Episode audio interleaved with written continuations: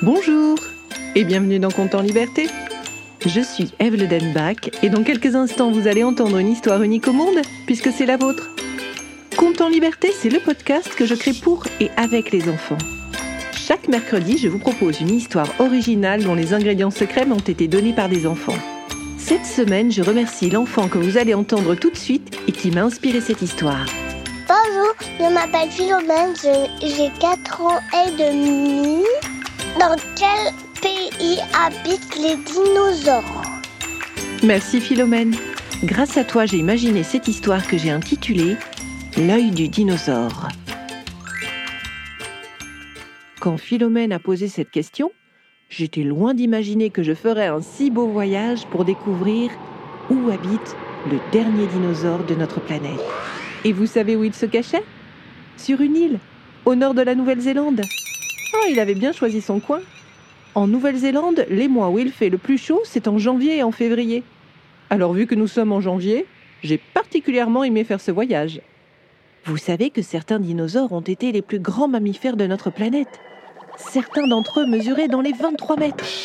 Eh bien, celui que j'ai rencontré, Lateria, il était bien plus petit que moi.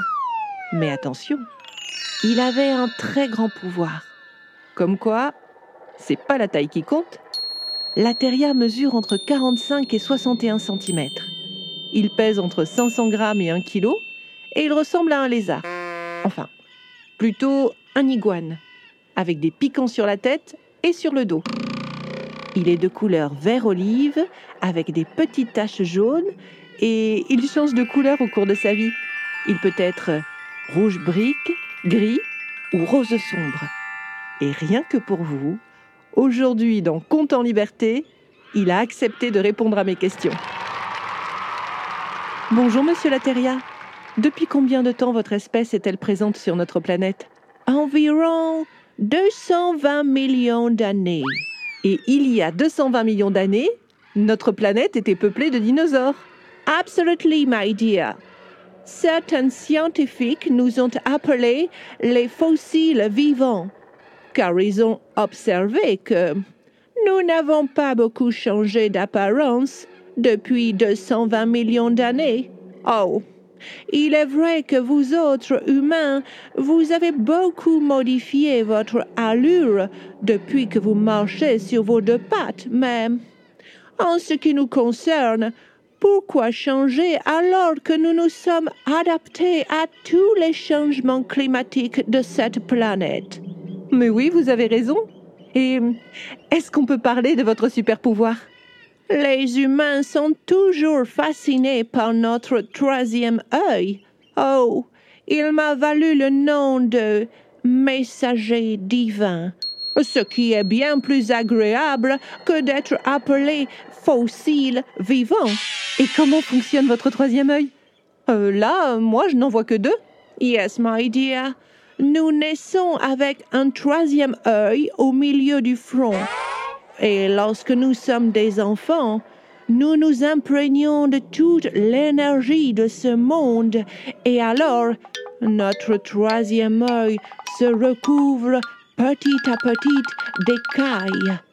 Mais il garde en lui tous les secrets de la terre. Et right here, right now, je peux l'activer si je le désire. Vous pouvez voir l'avenir? Je sens que vous allez me demander une voyance en direct. Eh bien, je. Je sais pas trop. Je, peux? Ok, my dear. Je vois. Je vois votre présent. Dites-moi si je me trompe. Compte en liberté est écouté un peu partout sur notre planète dans les écoles, les centres de loisirs, les hôpitaux où sont des enfants malades et surtout, surtout dans les familles. Oui, pour ce qui est de votre avenir, je vois des millions d'enfants vous envoyer leurs propositions d'histoire et, oh, dear, vous allez avoir un peu de mal à leur répondre et il vous faudra plusieurs années à écrire toutes ces histoires. But lovely story. Oh, On en retrouvera certaines dans des livres de papier et même dans des livres audio, audiobook, comme on dit chez nous. Oh, et je vois surtout, je vois beaucoup de joie, de la joie pour les enfants qui nous écoutent en ce moment et pour vous, Eve, et pour un certain Nicholas qui crée l'univers sonore de cette histoire. Oh, waouh, mais c'est génial tout ça. Merci. Oh, ce n'est rien, my dear. Vous savez, nous sommes tous liés. Nous habitons la même planète et lorsque nous avons conscience de cela, nous pouvons développer de grands pouvoirs. Si nous prêtons bien attention les uns aux autres, nous pouvons deviner notre avenir commun. Vous voulez dire que vous pouvez vous relier à n'importe quel habitant de notre planète? Et puis vous pouvez comme ça me dire comment il va et même me prédire son avenir? Yes. Alors allez-y, faites-le. Oh, come on, allez-y, allez-y, mais à qui voulez-vous que je me connecte? Il y a presque 100 millions d'espèces d'animaux sur notre planète. Il faudrait être un peu plus précise. 100 millions d'espèces d'animaux? Mais les scientifiques disent qu'il y en a un peu plus d'un million seulement. Les scientifiques peuvent se tromper, my dear. Regardez-moi, par exemple. Ils ont longtemps pensé que j'étais un lézard. Oh, ils n'ont pas de troisième œil. Et en plus, my dear, il y a 20 000 espèces d'animaux et de plantes qui disparaissent chaque année avant même que les humains ne les découvrent. 20 000 espèces de plantes et d'animaux qui disparaissent avant même qu'on les découvre bah, c'est pas drôle tout ça. Moi, j'aimerais bien avoir des bonnes nouvelles de la planète. Classique. On veut savoir l'avenir, mais on veut entendre que tout va bien. Bah oui, c'est triste que des animaux disparaissent. Alors, je vais vous donner des bonnes nouvelles. Good news number one. Les pandas géants vont beaucoup mieux. Leur nombre augmente enfin. Vous savez, le problème principal des pandas géantes, c'était qu'ils ne mangent que des bambous et que les humains ont coupé beaucoup de bambous, mais ils ont compris et ils ont protégé les bambous et les pandas. Oh, je peux vous dire que dans un avenir très proche, les pandas n'ont pas fini de nous étonner.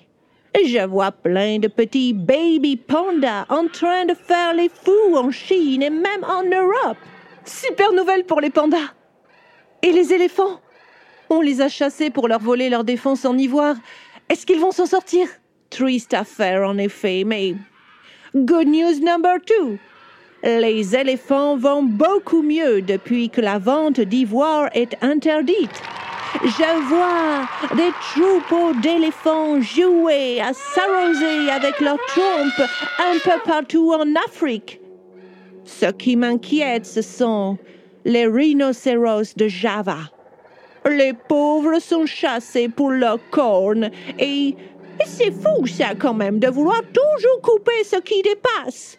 Today, il reste moins de 50 rhinocéros de Java. Ils vivent tous dans un parc où ils sont protégés. Moins de 50 rhinocéros de Java? Yes, but you know what? Dans les parcs, les zoos, c'est souvent une bonne chose pour les espèces menacées. On les protège en attendant de pouvoir les réintroduire dans la nature. C'est ce qu'on a fait avec les pandas, par exemple. There is hope. Il y a de l'espoir. I feel it.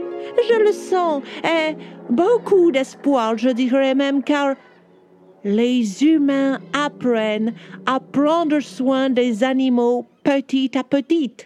Les enfants ont de plus en plus à cœur de défendre les animaux. Oh, my dear, votre espèce évolue bien elle va avoir de plus en plus conscience du merveilleux peuple animal qui l'entoure. Et ça, je puis vous dire que je le vois avec mon troisième œil. On dirait que vous aimez beaucoup les animaux. Yes. Et Certains d'entre eux ont toute mon admiration, comme les poules par exemple. Les poules? Absolutely. Elles sont des as du recyclage. Elles mangent presque tous les déchets des repas des humains. Elles picorent des coquilles d'huîtres et elles en font de la coquille pour leur œuf. Essayez donc d'en faire autant. Pas facile en effet, non Moi j'aime bien les vers de terre. Ils creusent des galeries qui aèrent la terre. L'eau pénètre mieux le sol et les racines poussent plus facilement. En plus, il paraît que leurs crottes servent d'engrais et fertilisent la terre. Vous imaginez un peu tous les services qu'ils nous rendent juste sous nos pieds. Je suis d'accord avec vous. Les vers de terre sont essentiels et en plus ils sont, croyez-moi, doués d'une grande modestie. Et plus nous connaissons les espèces qui nous entourent, plus nous avons envie d'en prendre soin. C'est vrai, vous avez raison. C'est drôlement bien que vous puissiez comme ça nous parler de tous les animaux qui vivent sur cette terre. Et il ne faut pas oublier ceux qui vivent dans les océans. Vous qui vous intéressez aux dinosaures, vous devriez discuter avec un célatante. Un quoi? Un célatante. C'est sans doute le plus vieux poisson que cette terre ait connu. Il nage depuis 350 millions d'années. Vous pourriez me le présenter? Sorry, my dear, but moi je ne bouge pas d'ici. Vous savez, je suis une espèce endémique. Cela veut dire que vous ne me trouverez pas ailleurs qu'en Nouvelle-Zélande. Et puis, je n'aime pas beaucoup nager, mais je vois que vous trouverez des aventuriers marins. Et ils vont vous conduire jusqu'à lui. Et mon troisième œil me dit que cela va vous faire une très belle histoire à raconter. Ok, pari tenu? La semaine prochaine, dans Compte en liberté, nous partons à la recherche du Célatante.